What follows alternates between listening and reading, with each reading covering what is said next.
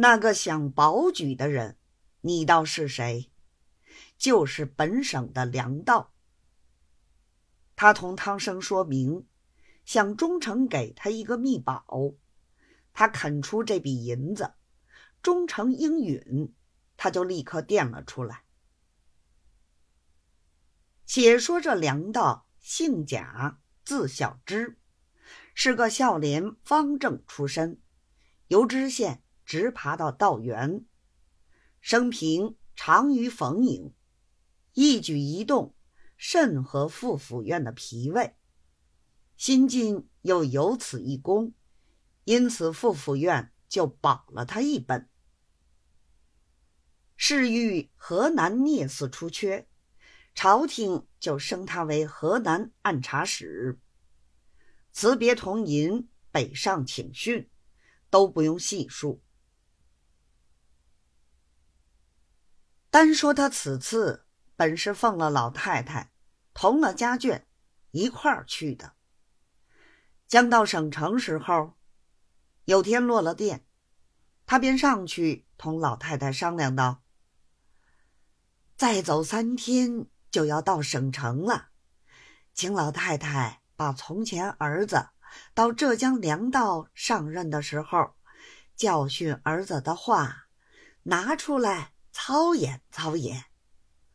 倘若有忘记的，儿子好告诉老太太，省得临时说不出口。”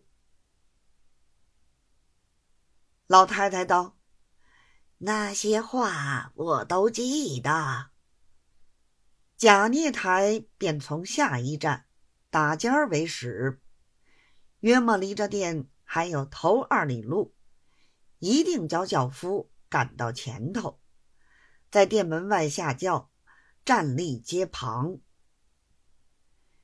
有些地方官来接差的，也只好陪他站着。老远的望见老太太轿子的影子，他早已跪下了。等到轿子到了跟前儿，他还要嘴里报一句：“儿子某人接老太太的辞驾。”老太太在轿子里点一点头，他方从地上爬了起来，扶着轿杠，慢慢的扶进店门。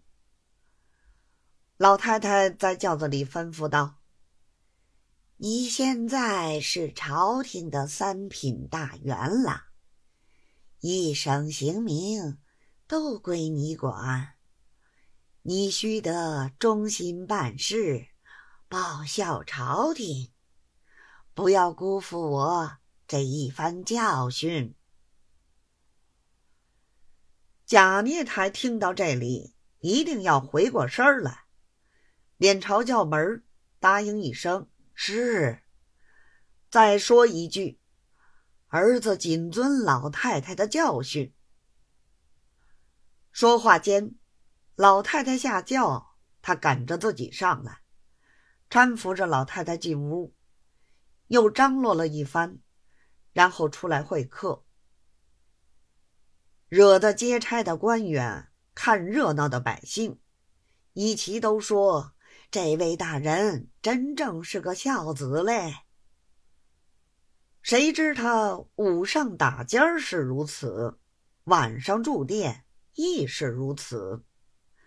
到了出店的时候，一定还要跪送。所有沿途地方官只见得一遭，觉得稀奇。倒是省里派出来接他老人家的差官一路看了几天。甚为诧异，私底下同人讲道：“大人每天几次跪着接老太太，乃是他的礼信，应得如此。